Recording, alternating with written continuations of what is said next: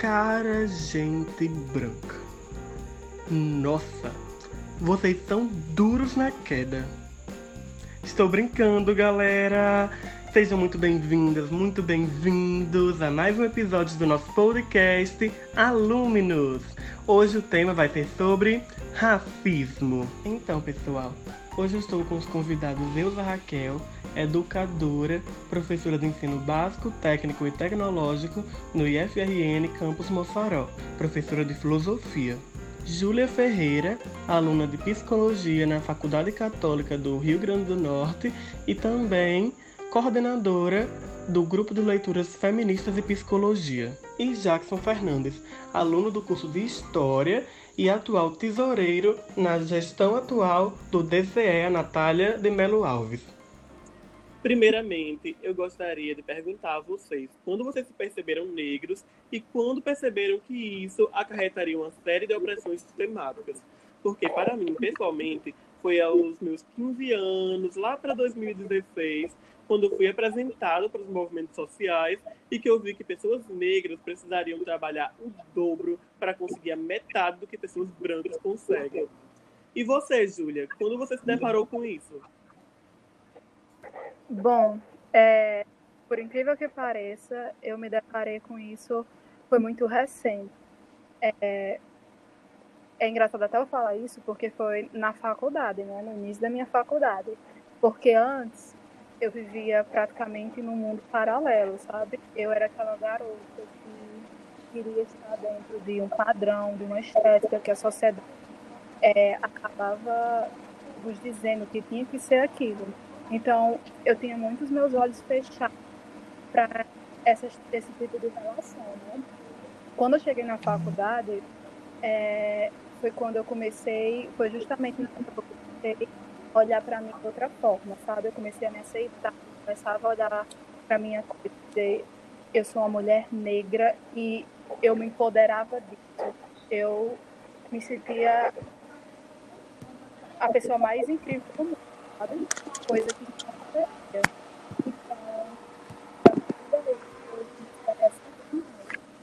E eu entrei justamente nessa ideia do quão é difícil é, num país altamente racista, num mundo altamente racista, a gente conseguir é, algo, né? Porque a gente sabe que é muito difícil tudo isso. Então foi a partir daí que eu comecei a entender realmente o que acontece e ver que vai ser difícil, é difícil, é, é necessário que a gente consiga é, lutar por isso e que é preciso, né? E você, Ilza? Fale da sua experiência. É, se descobrir negra, né, se descobrir mulher, faz parte muito da trajetória de descoberta de mim mesma no mundo.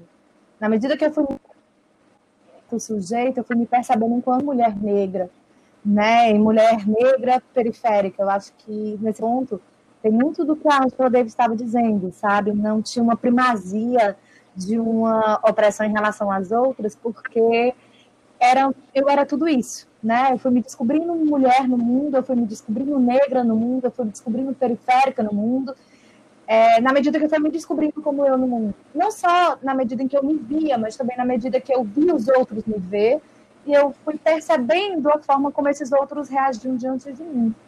Então, o meu processo de descoberta de ser negra foi no meu processo de descoberta de quem eu era no mundo, do que eu acreditava, das lutas que eu acreditava. Então, já na escola, você percebe como você é diferente das outras crianças. Né? Você percebe como você é diferente quando você chega na escola se depara com pessoas diferentes daquelas que você tem em casa, da sua família, os olhares diferentes.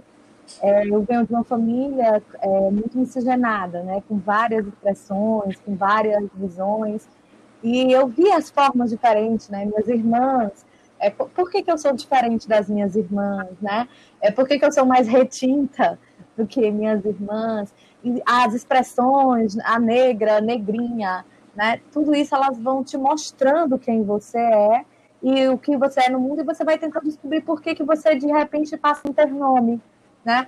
porque eu não sou Eusa Raquel, porque eu sou a negrinha, porque eu sou a negra, a estudante negra, a aluna negra, aquela negra ali do canto. Então, tudo isso foi me ajudando a me perceber no mundo, né? Não somente o meu olhar, mas o olhar do outro sobre mim, como eu ia responder nesse olhar do outro sobre mim. Mostrar um pouco de quem eu era, apesar do, da forma como o outro me via. Então, eu, eu pensando, né, eu recordando aqui quem eu sou, eu percebo-me que a minha descoberta de quem eu sou perpassa muito o eu ser negra. Eu ser uma mulher negra, ser uma mulher negra da periferia, que precisava me posicionar no mundo e descobrir quem eu era. Meu Deus. Maravilhosa. Eu estou pasmo. Não fiquem. Não é legal. Eu falei de bullying, eu falei das pessoas apontarem para você e você deixar de ser quem você é, para você ser simplesmente uh, a cor da tua pele. Você falando isso tudo, na minha cabeça só veio a época que eu estava na escola, sabe? Que era muito isso. Eu sempre fui uma menina muito privilegiada porque eu sempre estudei em escola particular, né? Então a realidade era bem diferente. E, era tipo assim, eu, tudo que eu via era branco. Brancas, paredes brancas, tudo branco. E eu acabei, infelizmente, como eu falei, eu me fechei, sabe? Porque eu estava dentro de um sistema que era branco, eram brancas, e me viu de uma forma completamente diferente e não entendia o meu lado. Então sempre fechei muito. E era você falando e na minha cabeça só vinha recordando isso.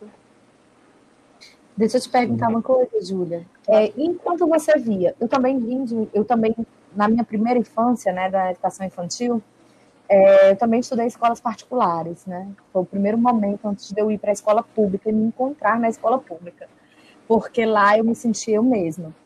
E aí, pensando nisso, é, eu dentro da escola, dentro das escolas particulares, eu notava que eu era diferente, que eu era diferente das outras pessoas e que essa realidade de pessoas brancas não era minha. Em algum momento você se sentiu assim? Não, não participe dessa realidade? Ou não? Você nunca tinha notado isso? Você nunca tinha sentido estranhamento, a inquietação? Que, isso é bom, tá? Não é ruim, não. Isso é até bom. Mostra que a realidade está mudando e que o preconceito diminuiu. Mas você nunca se percebeu diferente por ser negra dentro da escola particular? Eu, eu, eu me sentia. Só que no meu caso, no meu caso eu, esse sentimento era muito mais para um lado negativo. Por não me sentir naquela realidade, isso fazia eu sofrer muito, porque eu queria me sentir naquela realidade, entendeu? Uhum. Sempre foram pessoas que eu passei a minha vida toda com ela, entendeu? Então, para mim, elas eram as pessoas ai, que me, fazem bem e tal e tal e tal. Então, tenho que estar junto com aquelas pessoas. Tenho que ser daquela realidade. Então, nunca foi algo do pensamento, ah, por eu não estar nessa realidade, eu vou buscar algo para que isso mude, entendeu? Era muito mais pensamento tipo, eu tenho que fazer parte dessa realidade. Tanto que sempre foi algo muito, foi algo muito adoecedor para mim, sabe? É, isso é motivo de orgulho, sabe, Júlia, o que você está relatando, porque é muito comum.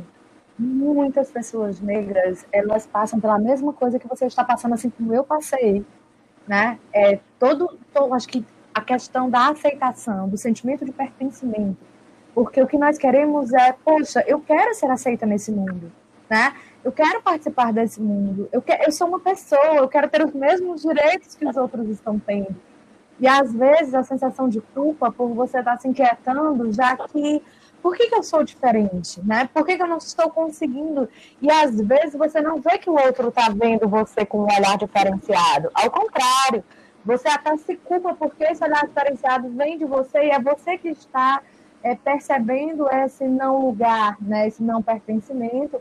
Quando você diz, não, mas eu tenho que me aceitar. E aí essa questão da estética da branquitude ela vem nos mostrar muito isso. A gente pretende se inserir nessa estética da branquitude, a gente pretende uh, assimilar essas ideias, a gente é uma pessoa em formação, E como uma pessoa em formação que está aprendendo seu lugar no mundo, você quer entrar também neste lugar, né? Você quer participar deste lugar. Você busca o pertencimento ao mundo que está lidado. E o teu mundo que está lidado é o mundo branco, né? De pessoas brancas, de realidades brancas. Então, isso é muito ruim e até muito, uh, entre aspas, natural. Eu estou impactada. Vocês são perfeitas. Eu acho que esse, esse negócio assim da pessoa se reconhecer enquanto negro e perceber que tipo todas as referências que a gente tem são referências brancas é uma coisa que passa por, por toda pessoa negra que está iniciando né, esse processo de, de reconhecimento. Porque eu digo isso até assim por mim mesmo porque é, por exemplo é, acho que o, o maior choque assim que eu tive em questão racial foi quando eu troquei de, de escola do ensino fundamental para o ensino médio. Porque, assim, apesar de eu sempre ter é, estudado em, em, escola particular, as realidades da, da, minha escola particular, do fundamental, e da escola do ensino médio eram completamente diferentes. No, no meu ensino fundamental, eu tinha contato com muitas pessoas negras. Assim, muitas mesmo. A maioria do, das pessoas que eu tinha contato naquele ambiente eram negras e tipo assim, quando eram negras retintas, eram pessoas que eram, é, tipo assim, não eram brancas, sabe? Você percebia essa diferença. E quando eu fui para o ensino médio, foi, tipo assim, um choque de, dentro da minha sala, de, sei lá, 40 pessoas, ter menos de 10 negras e o resto muito branco. Então, esse foi um impacto muito grande para mim. Não por eu estar assim surpreso ou para eu me sentir necessariamente inferior, mas por ser uma coisa completamente diferente do que eu estava acostumado antes, né? Porque antes o o ciclo de pessoas que eu convivia cinco dias por semana é, era completamente diferente, uma, uma, uma miscigenação muito maior. E quando eu passei para o ensino médio, que era uma escola é, bem mais cara, a presença de pessoas negras diminuiu assim consideravelmente. E acho que se eu parar para ver que tipo, as pessoas que se formaram comigo no ensino médio da minha sala tá, e da sala da turma da manhã também, se eu conseguir contar 10 pessoas negras, eu estou contando e que era uma, uma, realidade completamente diferente da, da minha do ensino fundamental, né? É, eu acho que esse foi um dos principais é, pontos assim, começar a estudar mais sobre a questão racial, porque é, eu acho que tipo eu desde sempre sabia que eu era negro, só que eu nunca tinha parado para pensar perspectiva ainda política e quais as consequências que isso trazia, né, para a gente, porque é, assim minha família é, ela é majoritariamente branca porque a parte, a parte da, da, da, minha família, a parte materna, só tem pessoas brancas. E a parte paterna é que, que tem a pessoa negra, que enfim, meu pai é negro, e eu também herdei a cor dele. E boa parte da minha família paterna também é negra. Mas dentro do, ambiente familiar foi muito comum. Então foi sempre meio que minhas referências, né? Do tipo, buscar ser aquilo apesar de eu saber que eu era diferente. Mas era aquele negócio, você sempre buscar atingir aquele padrão branco, atingir aquele que eles esperam de você, sabe? Eu lembro, inclusive, que, tipo, quando eu era muito, muito pequeno mesmo, é, meu avô materno, que inclusive ele é negro também, é, ele fazia uma brincadeira comigo, porque, assim, eu era negro, eu não queria ser negro, né? Aí tinha umas bolachas que o, o passava os vendedores na rua vendendo, né? Aí ele comprava. E eu não gostava dessas bolachas. Aí o que é que ele fazia para eu comer essas bolachas? Ele dizia que se eu comesse muito dessas bolachas, eu ia ficar branco. E, tipo assim, foi, e várias outras coisas, sabe? Que, que aconteceu no, no ambiente familiar, no ambiente escolar, que eu só fui perceber que eram, que fazia parte do racismo, que eram coisas que apesar de serem pequenas, são agressões também, são microagressões, né? Quando eu comecei a estudar mais sobre a, a questão racial, a questão do, do lugar do negro no, no, Brasil e no mundo, né? e como o racismo ele se projeta em diversas diversas facetas diferentes, né? Que vão desde é, você assassinar uma pessoa por achar que ela é um bandido, sendo que às vezes ela não é, né? Ela é uma pessoa inocente, mas por ela carregar o estereótipo, você acha aí até essa brincadeira que eu falei que não vou fazer comigo, né? Tipo, eu comer uma bolacha, eu vou me tornar branco. Então, acho que é muito disso. Você se reconhecer como pessoa negra. É um processo muito, muito doloroso, né? Tipo, apesar de ser um, um, uma coisa boa de você se conhecer, você conhecer seu lugar no mundo, é um processo doloroso, porque você vai vendo que muitas das coisas que você vivenciou, na verdade, foram coisas negativas. Antes você não problematizava por não ter muito conhecimento sobre, mas a partir do momento que você vai conhecendo, você vai estudando, você percebe que, que aquelas coisas eram muito ruins e que trouxeram alguns danos para você que às vezes você nem percebia, né? Então... É interessante quando a gente vai ver isso, né? Nós estamos vendo a realidade do racismo diário. E aí é interessante quando nós estamos aqui falando em nosso nome, como diz o Guerreiro, a gente vai percebendo esses elementos né, que foram sendo construídos de uma narrativa dominante que vai interferindo no nosso tornar-se, né, no nosso se tornar sujeito, no, nas nossas subjetividades. A gente vai se construindo na medida que muitos podem se construindo e se reconhecendo apenas enquanto pessoa, você não tem essa, nem essa oportunidade de se reconhecer enquanto pessoa, porque antes disso o outro já está vendo enquanto uh, um aspecto é então, você é negro antes de você ser pessoa. Né? E aí você vai reconhecendo, inclusive, uma visão que, devido à narrativa dominante, parece que é aquela que você não deveria ter, porque você fica na negatividade do seu eu que ainda está se percebendo no mundo quando a gente teme ser negro.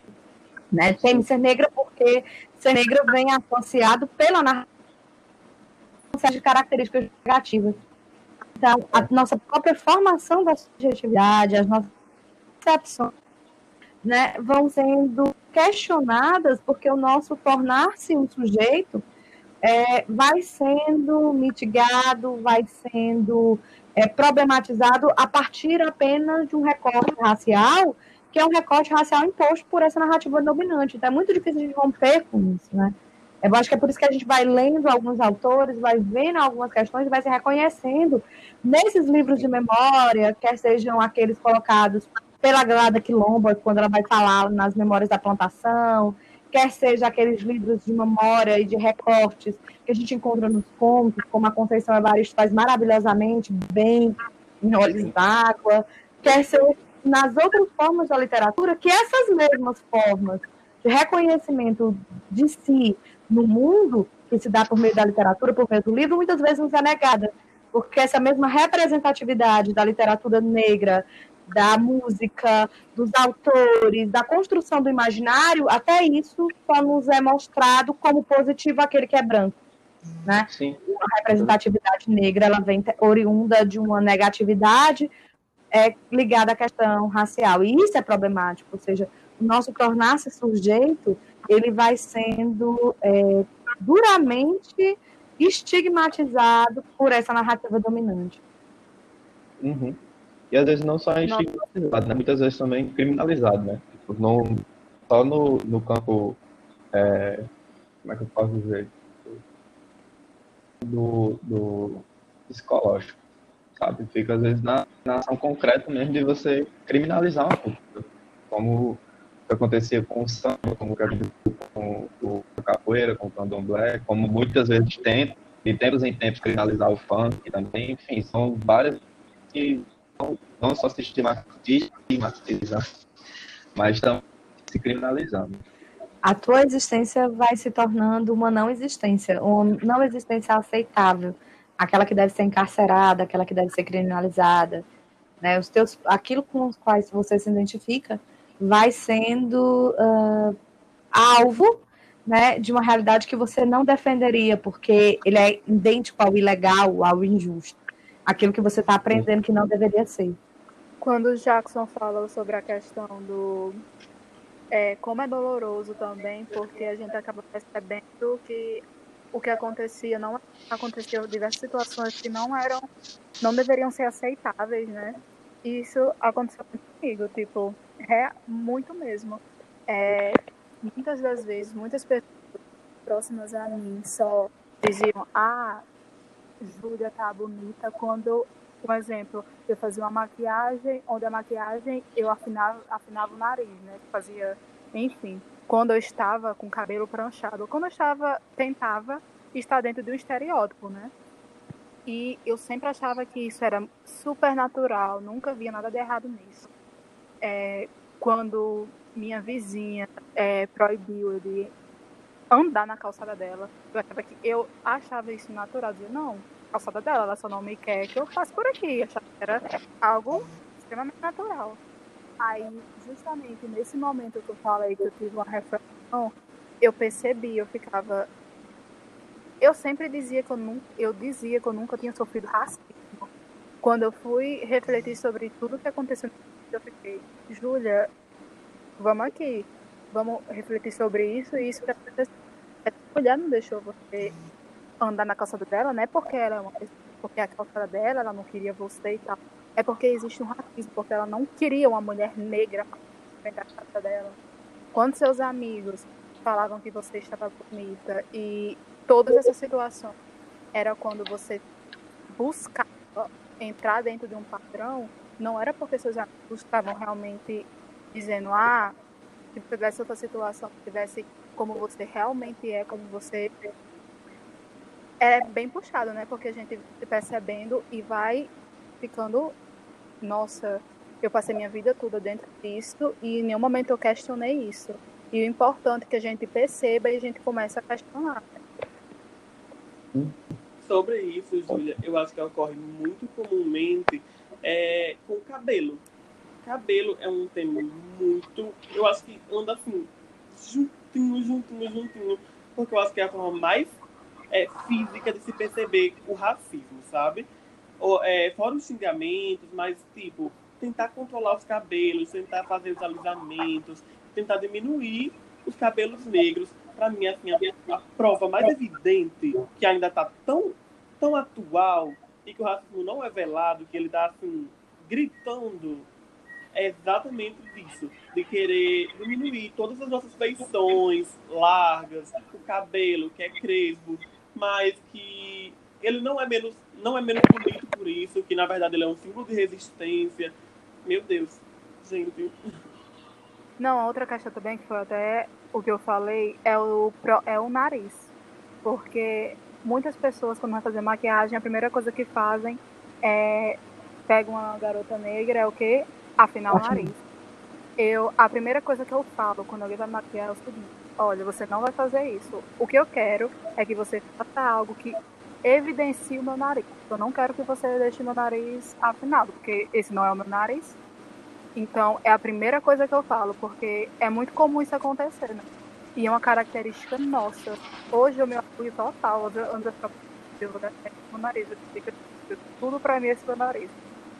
A branquitude ela continua sendo né, o padrão estético é, assim como a gente está vendo na, nas questões relacionadas à estética de beleza, tem nas estéticas audiovisuais e nas outras formas de estética. A gente continua percebendo que o signo de beleza, na verdade, ainda é o perfil voltado para a branquitude, né? ou, ou vindo proveniente da branquitude. A própria questão do ser mulato está relacionada a isso, né? a, a esse signo de beleza, uh, que ainda vem desse racismo da branquitude né, que a gente acaba muitas vezes assimilando. A gente acaba não valorizando a mulher negra e as suas belezas naturais, né, suas belezas próprias uh, das suas questões étnicas. Isso ainda fica, isso ainda, dese, ainda está muito a desejar, né? O, o, os padrões brancos ainda são a representação daquilo que é belo. Então, quando a gente está vendo, por exemplo, essa questão do afinar, é, afinar o nariz na maquiagem, né? O, o, tipo de maquiagem será que é adequado para a pele negra ou não é adequado para a pele negra? É, ainda que adequado para a pele negra, visa clarear, né? É, visa tornar mais claro ou dar feições mais claras, visa é, favorecer a, a, a esse padrão negro de beleza ou não? Né? Visa esse é, um padrão que até se volta para o negro, mas desde que não seja negro retinto, né? que seja uma mistura racial. Então, essas são questões que a gente está vendo e que a gente precisa perceber mesmo.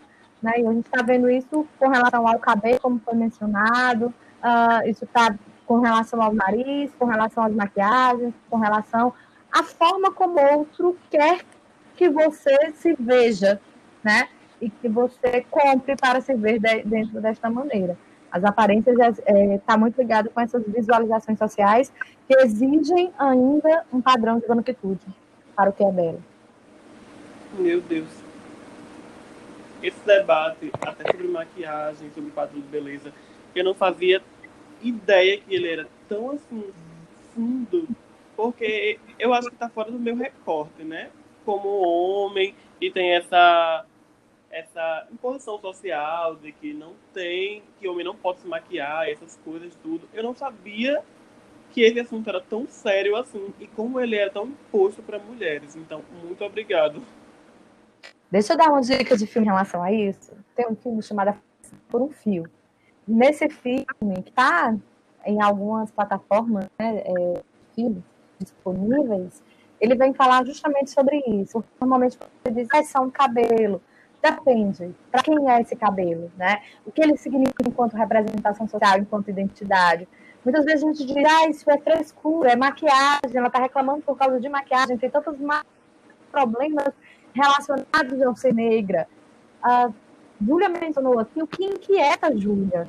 E o que inquietou Júlia, muitas vezes, foi já nesse processo de formação de subjetividade, é, ela está tendo que se adequar e as pessoas verem como bela simplesmente quando ela se adequa a um padrão de beleza X. Isso marcou ela, assim como outras formas que as pessoas me viram, me marcaram, né? Porque isso faz parte do nosso processo, isso faz parte da nossa formação de subjetividade.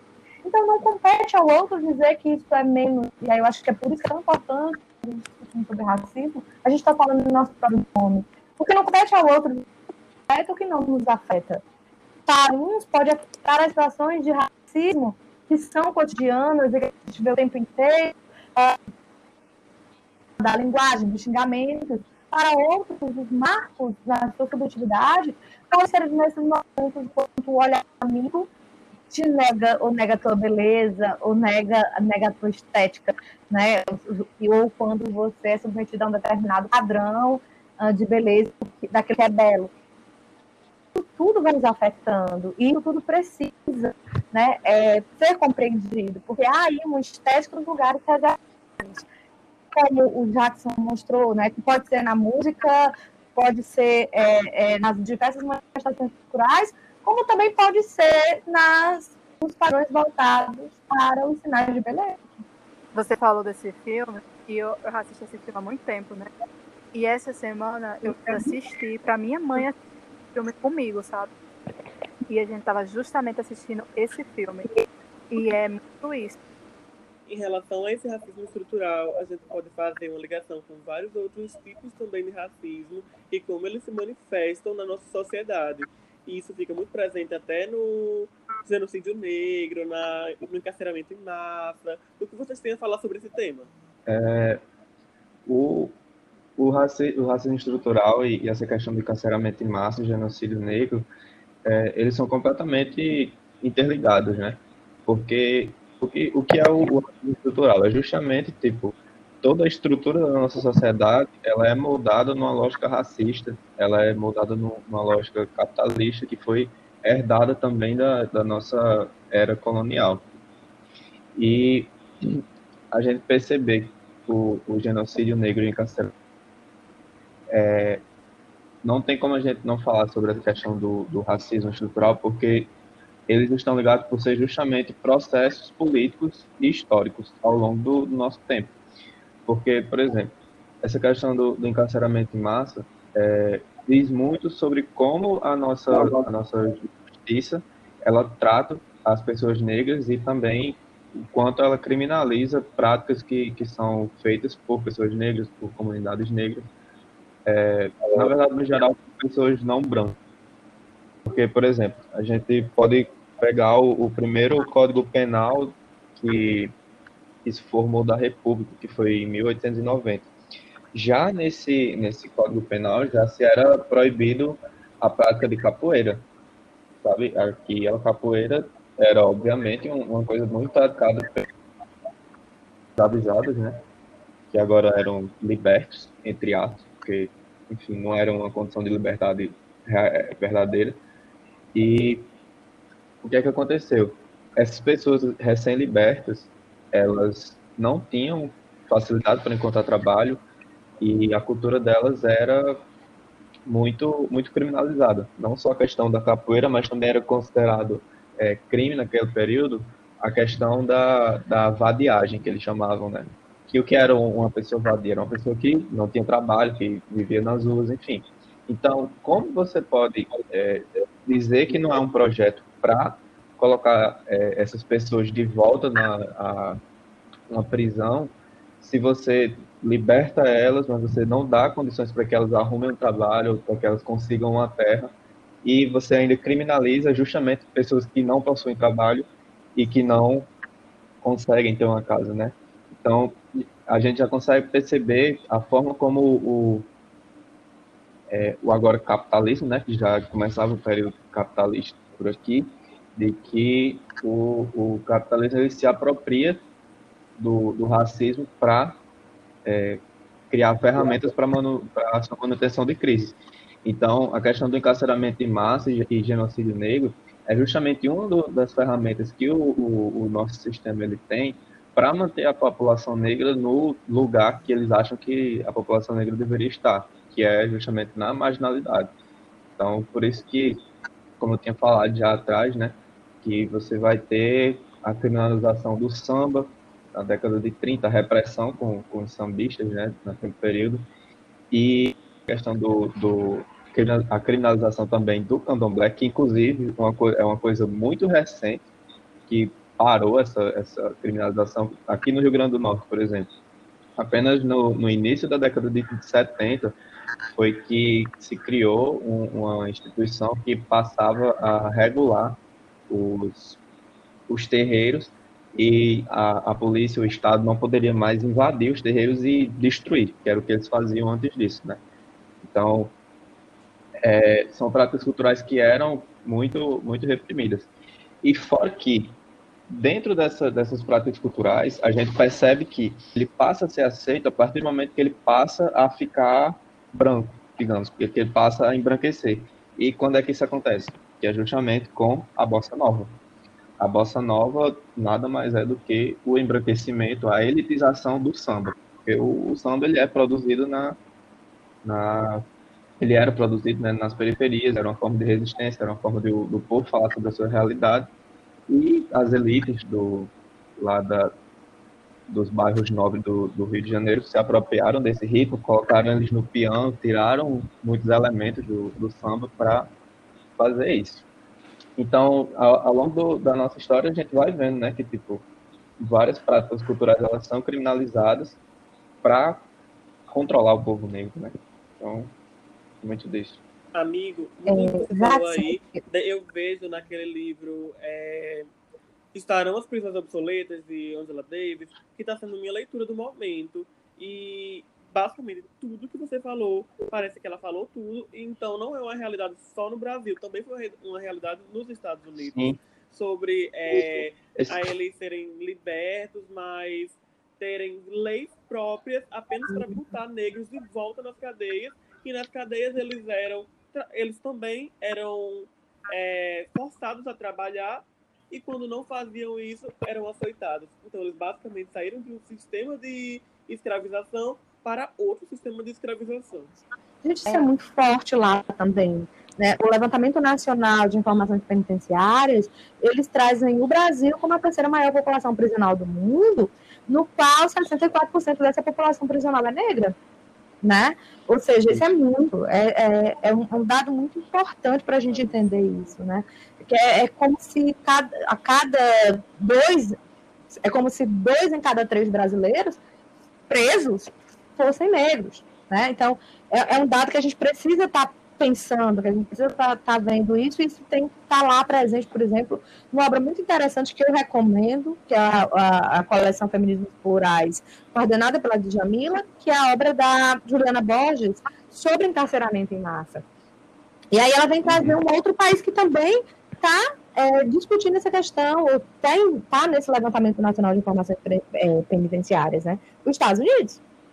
Né? Então, a gente está vendo isso, a gente está vendo essa questão da judicialização da criminalização do povo preto, porque a gente vê estruturas muito semelhantes. Então, você tem um sistema que escraviza, um sistema que rouba pessoas dos seus habitats, dos seus espaços, dos seus locos, do seu ethos de vivência, e traz ela como preso, como encarcerado, como escravizado para um outro espaço. Ali você se apropria da sua força de trabalho, ali você nega a sua cultura, ali você nega quaisquer manifestações culturais provenientes da tua pessoa, do teu povo, da tua, da tua etnia, e inclusive você pega pessoas de grupos étnicos diferentes e une num único grupo étnico, né, negando todas as informações culturais que essas pessoas têm, toda a pluralidade que essas pessoas têm para colocá-la como se fosse uma única coisa. Então, você nega essa subjetividade de maneira intensa, enquanto você utiliza dessa força de trabalho. E isso é muito problemático, porque foi negado esses espaços né, de trabalho, foi negado, inclusive, o seu reconhecimento das suas ações enquanto trabalho e daquilo que, ela foi, daquilo que foi produzido por elas. Então, é isso que nós estamos vendo, quer no Brasil, quer nos Estados Unidos. Nega-se a cultura, uh, não se dar outros espaços de produção social, é negado a produção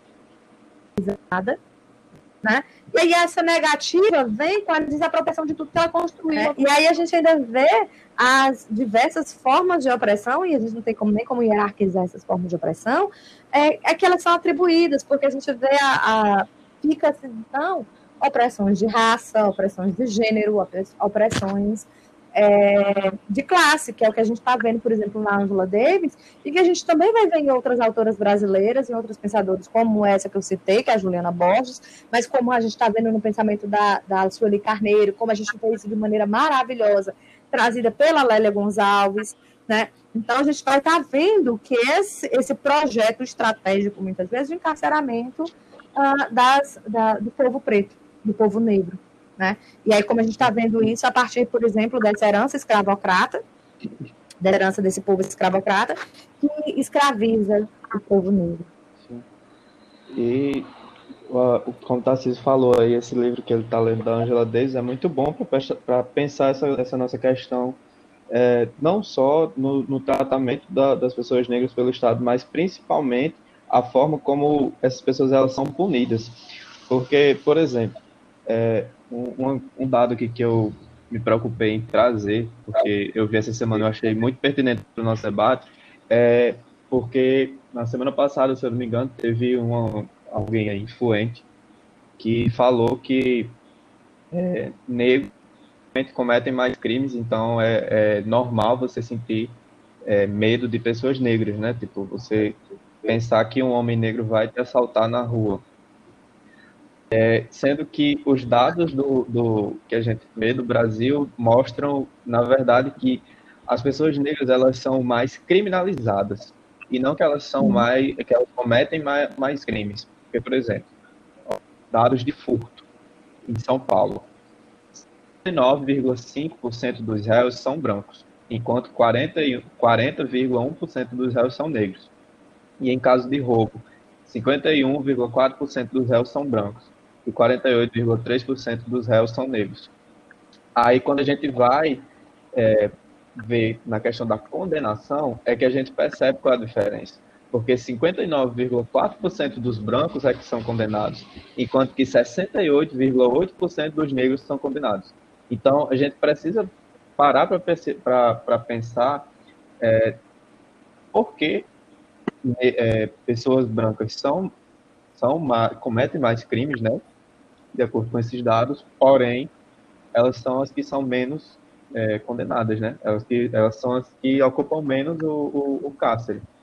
Então, já entra nessa questão do, do que a, Angela Davis trata nesse, nesse livro aí, que é a do abolicionismo penal, que é um debate que é, eu não vou mentir, assim, eu não sou completamente formado, assim, formado não de, tipo, saber tudo sobre a abolicionismo penal, mas eu sou muito simpático com essa ideia, eu gosto muito do, da forma como ela pode ser aplicada para mudar a nossa sociedade, né?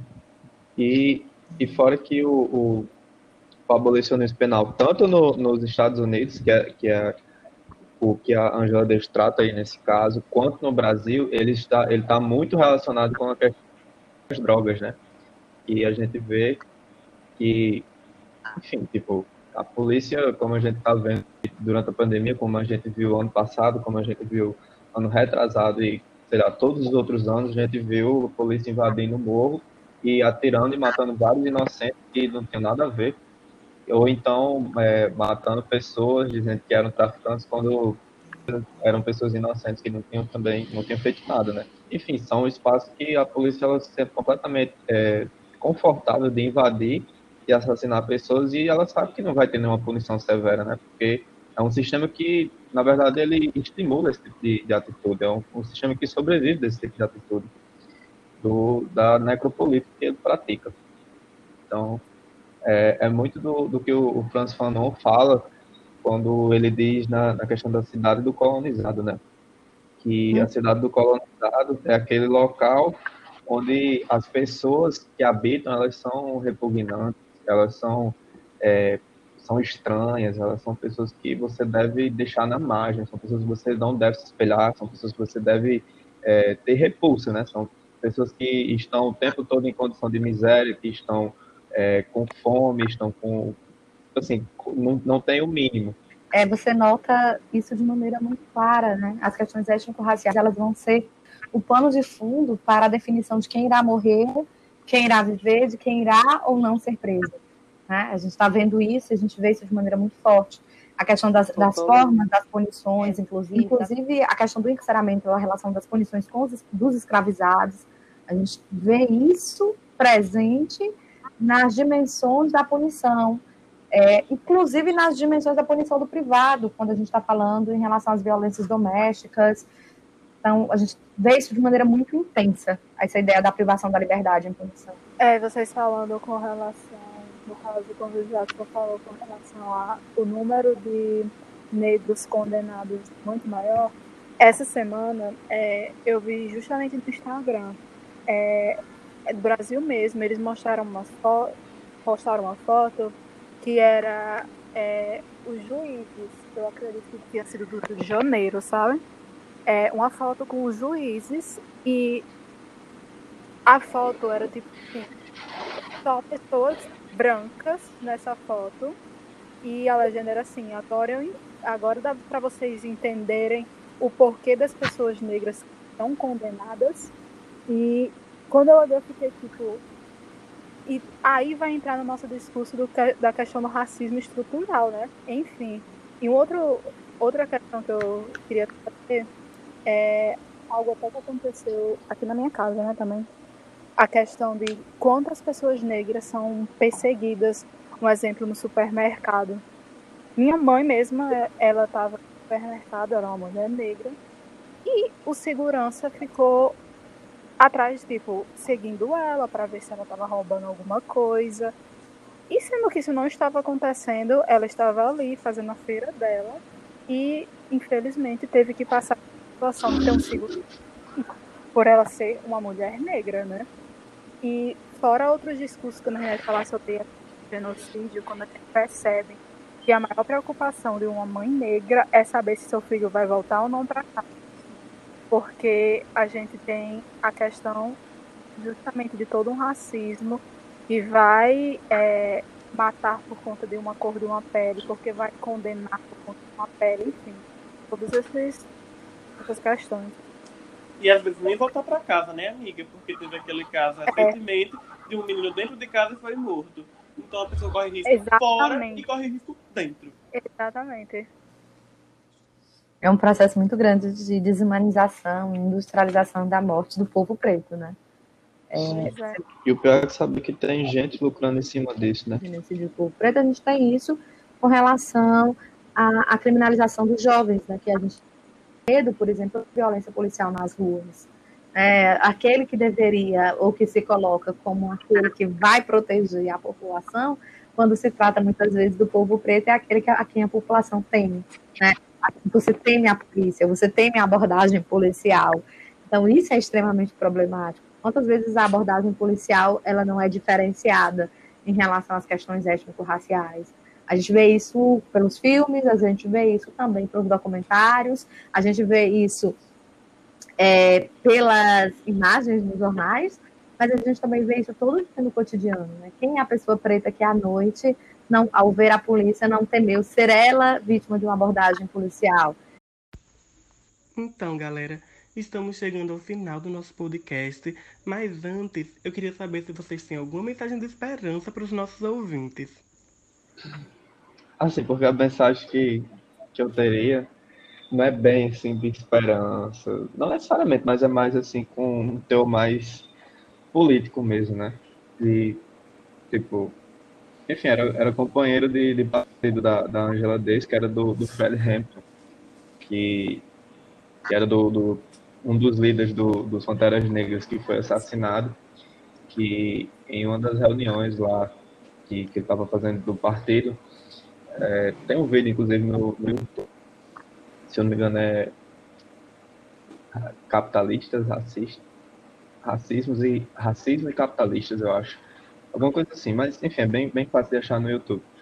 Que é justamente ele conversando com, como a, a Elza falou aí, tipo, não é só uma luta pela é pela, uma luta pela emancipação de, de todas as pessoas, né? E o, o Fred Hampton ele, fala nesse vídeo justamente nesse sentido, de que é, a gente não pode lutar só pelo povo preto, a gente tem que lutar por todo mundo, a gente tem que lutar é, pelos latinos, pelos asiáticos, é, por, por, todos que são é, renegados né, por, por, essa elite branca e, e, patriarcal também. Né? Então a gente deve lutar por, por todas essas, essas outras minorias. E ele fala no, no discurso dele, né, é, que ele diz assim: Nós não pensamos em combater fogo com fogo, mas pensamos em combater fogo com água. Porque nós vamos combater o racismo não com racismo, mas vamos combatê-lo com solidariedade. Nós dizemos que não combater o capitalismo com o capitalismo negro, mas com o socialismo. Nós não vamos lutar contra os corpos reacionários e advogados do Estado, como isso, com qualquer outro nós vamos combater o seu reacionarismo com todos nós ficando juntos e tendo uma revolução internacional dos trabalhadores. E isso é dizer todo o poder ao povo, que é um do, dos grandes lemas do, do, Partido dos Panteras Negras, né? É, bom, eu acho que o que eu queria falar é que a gente comece a questionar tudo o que acontece, né? Porque quando a gente não questiona, a gente vai normatizar todas as situações. E não é pra gente normatizar, né? Porque de tudo que a gente discutiu aqui, a gente percebe que causa adoecimento, tanto físico quanto psicológico às pessoas. Então é importante que a gente questione e a partir desse questionamento a gente entenda os nossos privilégios, né?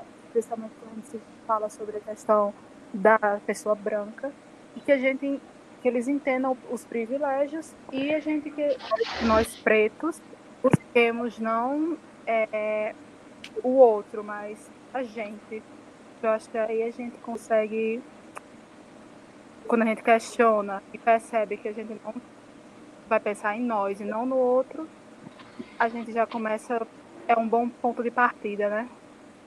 Para mim, a mensagem de esperança é daquela frase de Nelson Mandela, é bem, bem, bem clichê, que é ninguém nasceu odiando o outro pela cor de sua pele, ou por sua origem, ou por religião. Para odiar as pessoas, precisamos aprender. E se as pessoas podem aprender a odiar, também podem ser ensinadas a amar. Essa frase, para mim, ela, não sei, ela mexe comigo de uma forma diferente do que qualquer outra coisa. Porque eu acredito muito na forma que a educação pode mudar o mundo e que, que pode mudar as pessoas. É, eu acho muito que, por meio de debates, como, até como esse que a gente teve, é, nas no ensino médio ou nas graduações, esses debates construtivos, eles podem sim mudar o mundo. E isso é revolucionário numa sociedade onde não querem escutar pessoas negras. dar voz a pessoas negras, para elas falarem das suas próprias realidades, do que elas passam, de todos os seus processos, para mim isso é uma coisa muito revolucionária. Agora, nós vamos para o nosso momento Você que Lute, onde nós iremos fazer indicações para vocês ouvintes. Bom, é, eu peguei aqui, né? Eu vou pegar dois livros.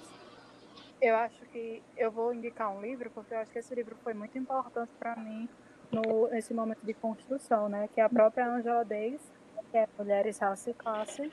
Eu estou indicando ele, como eu falei, porque foi algo que foi um livro que eu a ler, foi desenvolver. Tanto esse como é, Lugar de Fala de Djamila, e como ela citou aí, o outro, outro livro que eu vou indicar é justamente são Feminismos Plurais, que é de coordenação de Djamila, que é Racismo Estrutural. E eu, eu acho esse livro bastante interessante, acho que as pessoas deveriam ler esse livro, assim como toda a coleção. E uma autora também que eu gosto muito é Bell Hooks, que é uma uma autora norte-americana que também está fazendo parte do, das minhas leituras atuais. É, eu acho que uma autora muito importante brasileira é a, a Neuza Santos Souza, que ela tem o um livro Tornar-se Negro, que infelizmente ele não tem mais edição para vender físico, mas é, você tanto pode comprar ele e-book, quanto também encontra o PDF dele fácil pela internet. É, um livrozinho também curtinho da Jamila Ribeiro, que é o Pequeno Manual Antirracista, que é muito importante, né? principalmente eu acho que é, para pessoas brancas no, no, geral que querem saber como, como ser antirracista, né? e por ser um livro muito, muito curtinho, bem introdutório, é um bom passo inicial. É, eu vi que Eusa e, e Júlia já indicaram também o, o, a coleção Feminismos Plurais, né? que é muito bom, muito bom mesmo. E Racismo Estrutural, acho que principalmente, foi um dos que eu mais gostei da coleção. E também indicar Bell Hooks. Bell Hooks, uma, uma grande autora estadunidense e uma grande edu educadora também, que fala muito sobre essa questão do, do, de raça e também de feminismo. Nas minhas indicações, eu queria fazer também de Olhos d'Água, de Conceição Evaristo, que é um livro que eu li recentemente e ele realmente me deixou muito impactado, porque o livro ele é bem curto, é um livro de contos, mas às vezes os contos são como uma pedrada. Eles são muito pesados, mas ao mesmo tempo você quer ler, você quer ler porque você quer ver os outros contos. Ela tem uma escrita muito boa, então eu indico Olhos d'Água para toda e qualquer pessoa. Mas como vocês indicaram muitos livros, eu acho que eu vou indicar é, Emicida, porque, gente, Emicida, né? Eu acho ele um dos melhores artistas nacionais e também indico Emicida para todo mundo. E de produção de audiovisual, eu indicaria Morte e Vida, de Marsha P. Johnson, que é uma que era uma ativista LGBT na época da revolta, da revolta do Stonewall nos Estados Unidos, que ela possivelmente foi morta pela violência policial da época por ser uma ativista trans e negra.